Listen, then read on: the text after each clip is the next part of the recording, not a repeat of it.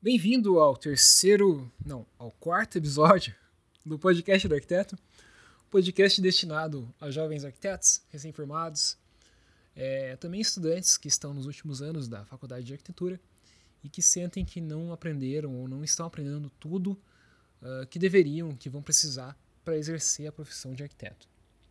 Meu nome é Rafael Fischer, sou arquiteto urbanista, mestre em engenharia da construção civil e criador do podcast do arquiteto. E como você já deve estar sabendo, esse podcast é estruturado da seguinte maneira: eu faço um episódio diário e toda semana os podcasts, os cinco podcasts que eu publico, eles têm uma relação entre si, eles são relacionados a um tema. E essa semana o tema é como você começa a construir a tua marca de arquitetura, tua marca pessoal, da tua empresa, que você vai utilizar, que você vai criar é, agora que você é formado e que está querendo entrar no mercado de trabalho de uma maneira autônoma. Então, se você está nessa situação, é, os episódios dessa semana são perfeitos, são feitos para você. Então, assim, ao longo deles eu estou falando algumas perguntas, algumas reflexões que você pode fazer é, consigo mesmo para te ajudar a ter uma maior clareza de como que você vai construir a tua marca de arquitetura. Então hoje eu vou falar sobre uma coisa extremamente importante quando você está começando a construir a tua marca, que é você identificar quais são os seus diferenciais, aquilo que vai te diferenciar no mercado, que vai fazer com que as pessoas escolham você e não o concorrente. Então assim, por que, que identificar esses diferenciais é importante? Bom, primeiro porque você vai explorar ele de um ponto de eles do ponto de vista de marketing. Então, pensa só, você é um arquiteto, a gente aqui no caso, nós somos arquitetos recém-formados, a gente não tem muita experiência, a gente não viveu muita coisa. E existem vários, vários escritórios, vários arquitetos aí que têm muito mais experiência, que já tem uma rede de contatos, que já tem uh, um networking, que já tem clientes. E, putz, se a gente não tiver um diferencial, uh, a gente nunca vai ter chance de competir contra essas pessoas. Então, a gente precisa identificar quais são esses diferenciais justamente para poder é, conseguir clientes, para poder competir com essas pessoas que já estão, uh, digamos assim, consolidadas no mercado de trabalho. E assim, eu pesquisando sobre o assunto, né, lendo sobre o assunto, eu percebo que, e falando com amigos também, eu percebo que uma maneira que arquitetos novos têm de se diferenciar, que é bastante óbvia, é cobrar menos, é ter um preço mais em conta. Só que isso aí é do ponto de vista de quantidade de trabalho que você vai ter, é, estresse, é, horas sem dormir, é, enfim, pressão é horrível, porque você vai ser mal pago, você vai receber menos do que você deveria, do que teu serviço vale. E, enfim, você vai ser cobrado da mesma forma. Vai ter um cliente lá te enchendo o saco, é, querendo que você entregue logo o resultado. Então, você competir pelo preço é horrível, é horrível também para o mercado como, como um todo, porque se um arquiteto começa a cobrar um preço mais baixo que o outro, aí o outro também vai querer baixar o preço, e quando vem a gente está fazendo um leilão ao contrário, né? quem dá menos, quem cobra menos. Então, toda a classe acaba sendo prejudicada uh, por esse fato de começar a baixar o preço e se, entre aspas, né, se prostituir, uh, cobrando muito barato pelo serviço que não é tão barato assim ou que de forma alguma deveria ser tão barato assim. Né? Então, nesse episódio, eu gostaria de falar basicamente dar três dicas rápidas de como você. de que, que você tem que pensar na hora de você identificar aquilo que vai te diferenciar. Né? Enfim, três diferenciais mesmo que você pode tentar desenvolver é, na tua marca que vão te ajudar a conquistar mais clientes e, enfim, ter mais serviços e ser bem pago, continuar sendo bem pago, ser pago de uma maneira justa, pelo menos. Então, o primeiro diferencial que você pode apresentar em relação aos concorrentes é mostrar para o cliente que ele vai economizar dinheiro te contratando. Assim, como eu já falei, a forma mais óbvia de um cliente economizar dinheiro é contratando o arquiteto mais barato, pagando menos. Mas existem outras formas com com a qual o teu projeto ele pode fazer com que o arquiteto, que o arquiteto não, que o cliente economize dinheiro. Então pensa só, você faz um projeto de muita qualidade, né? Um projeto bem feitinho. A chance disso dar erro na hora de construção, na hora da construção, é bem menor. e não dando erro, não tendo que destruir uma parede, não tendo que comprar material de novo, não tendo que contratar o pedreiro por mais horas, o cliente vai acabar economizando dinheiro. O fato de você ter conhecimento de técnicas de refrigeração passiva, de ventilação passiva, de, enfim, coisas que vão fazer com que o projeto economize energia, economize energia também é um diferencial, porque isso também vai fazer com que o cliente acabe uh, poupando dinheiro, né, salvando dinheiro optando por você e não por um arquiteto qualquer que não tem todo esse conhecimento, não tem toda essa habilidade e qualidade que você apresenta.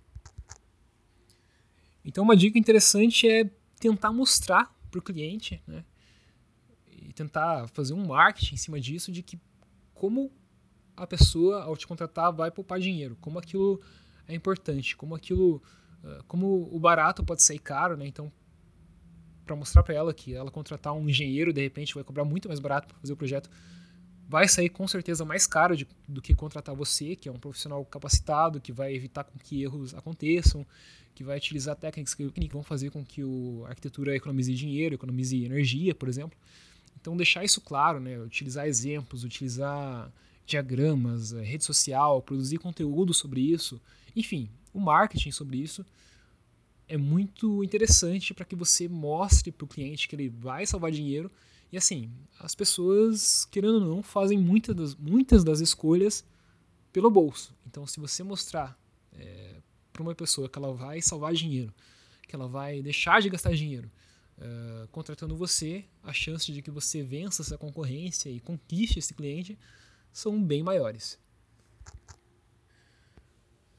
Outro diferencial bastante interessante que você pode tirar partido na hora de divulgar o teu serviço, na hora de, enfim, fazer marketing sobre o que você faz, é como você vai poupar tempo da pessoa que está te contratando. Então, assim, a forma mais óbvia que teria de você poupar tempo do cliente é entregando o projeto mais rápido que a concorrência, entregando o projeto rápido, basicamente. Só que assim, você está sozinho, você está começando, você não tem o mesmo recurso humano que um escritório grande tem. No entanto, você pode utilizar técnicas como, por exemplo, técnicas de produtividade, você pode utilizar, sei lá, como é, é o nome daquela técnica agora me fugiu. Ah, Pomodoro. Ou seja, você vai ser muito mais produtivo no teu tempo que você estiver trabalhando. Você pode passar a utilizar processos também, então você vai definir um processo para realizar qual, cada uma das atividades que, você, que o projeto de arquitetura tem. Assim, você vai repetir essa, esses processos toda vez que um arquiteto, que um cliente novo chegar. E assim isso vai, vai te dar um roteiro que você vai seguir, então você não vai ter que ficar pensando, ah, qual o passo que eu dou agora, o que, que eu tenho que fazer agora, o que, que eu faço depois. Também isso vai te dar uma base de dados que você pode explorar eventualmente no futuro. Outra solução é começar a utilizar é, templates, por exemplo, do Revit ou do AutoCAD, que vão te poupar tempo, que vão fazer com que você seja mais produtivo. Utilizar o BIM, o BIM é fundamental nesse sentido, né, para você conseguir fazer um projeto relativamente complexo em pouco tempo. Dominar outros softwares, dominar render, dominar Photoshop principalmente, porque quando a gente está fazendo render, por exemplo, se você sabe Photoshop, você não precisa modelar certinho todos os elementos de uma construção no SketchUp, por exemplo. Você pode modelar um negócio meio que grosso, assim, grosseiramente falando. É, isso ficou estranho essa frase. Bom, você pode modelar ele mais tosco, vamos dizer assim. E aí você pega o Photoshop depois e dá um trato final naquilo, deixa aquilo bonito. Então isso vai poupar tempo. Se você está fazendo só uma ou duas imagens, você não vai ter que modelar tudo. Modelar um negócio demorado. Enfim, tem uma série de técnicas de produtividade e sistemas e processos que você pode implementar, você pode adotar na gestão, né, no, no teu escritório, no teu, na tua marca, para que você consiga ser mais produtivo e consiga entregar um projeto em um tempo bem razoável, né, que possa competir com pessoas, com escritórios que tem mais gente, mas que tem dificuldade de gestão, por exemplo. E a terceira forma de que você a terceira forma que você pode utilizar como terceiro diferencial é, competitivo que você pode tirar proveito e que as pessoas valorizam menos que o dinheiro e o tempo, obviamente, mas valorizam também é a qualidade. Então você mostrar que você produz é, projetos, que você faz serviços, produtos de qualidade é um diferencial. Você vai se destacar. Em relação, por exemplo, a um escritório que tem muita gente, que consegue fazer muitos projetos rapidamente, que cobra pouco, mas que faz tudo mal feito, que dá um monte de problema, que vai fazer com que o cliente tenha dor de cabeça e tudo mais. Então você pode sim fazer um produto de qualidade, fazer projetos de qualidade e explorar isso, colocar no teu portfólio, colocar na página inicial do teu site, colocar na rede social, fazer vídeos sobre isso, fazer divulgação sobre isso. Até porque quando você faz esse tipo de conteúdo, quando você começa a se mostrar, assim, mostrar como você trabalha, a pessoa vai criando uma conexão com você, o cliente vai estabelecendo essa conexão de confiança, essa relação com você. E você vai criando essa imagem de autoridade perante o cliente. Então, uh, o cliente, quando ele pensar assim, putz, por exemplo, você trabalha com projetos de interiores de apartamentos. O cliente lá que está pensando em contratar um arquiteto para fazer a reforma do interiores do, do apartamento dele, vai conhecer você, vai começar a ver seus conteúdos, vai começar a meio que criar uma relação, uma conexão com você, vai perceber que você trabalha bem, que você tem qualidade, que você é honesto, que você é transparente.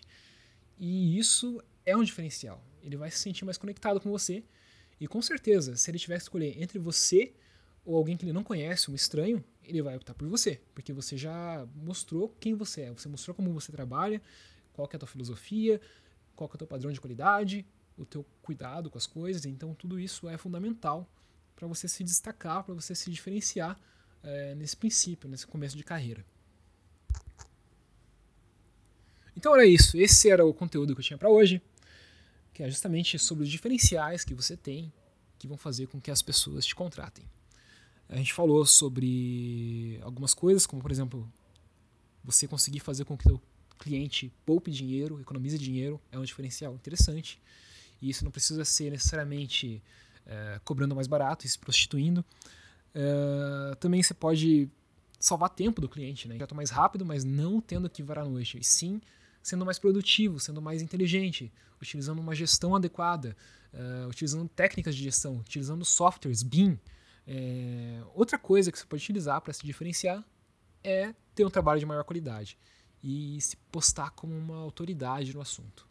Então era isso, esse é o episódio de hoje, o quarto episódio do podcast do arquiteto. Está quase terminando a primeira semana. Amanhã tem mais um episódio e a gente acaba. E então, se você gostou desse podcast, você pode se inscrever no, no, no podcast pelo seu aplicativo no Android ou no iPhone. Assim, você vai ter acesso ao feed, vai receber podcasts novos assim que eles forem publicados. Uh, se você se você está escutando esse podcast pelo YouTube, você pode também se inscrever no canal, porque daí você também, se você clicar no sininho do lado de inscrever ali, uh, você vai receber atualizações assim que novos conteúdos forem postados e vai ficar por dentro de assim que, o, que um podcast novo for, for disponibilizado. Nossa, ficou muito redundante, mas enfim, você entendeu. Então era isso. Um abraço para você e a gente se vê amanhã. Até mais. Falou, um abraço.